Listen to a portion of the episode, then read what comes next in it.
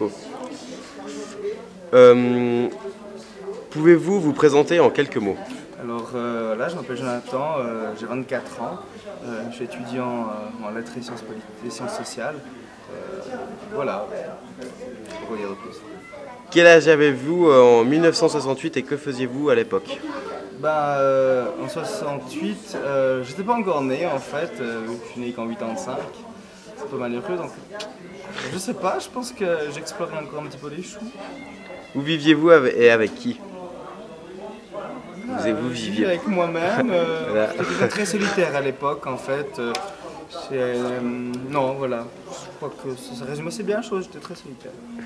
Comment avez-vous appris ce qui se passait à Paris en mai 68 Euh,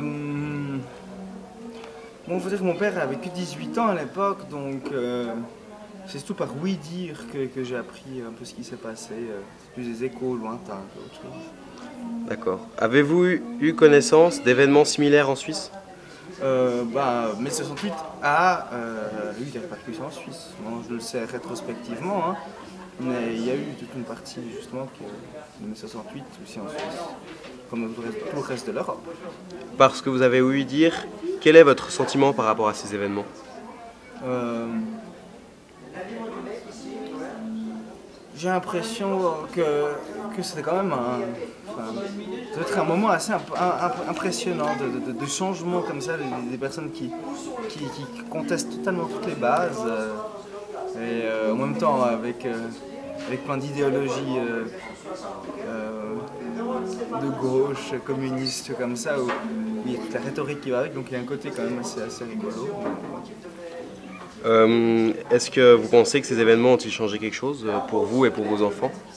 Alors euh, pour mes enfants, je sais pas, mais je pense que ça va changer quelque chose.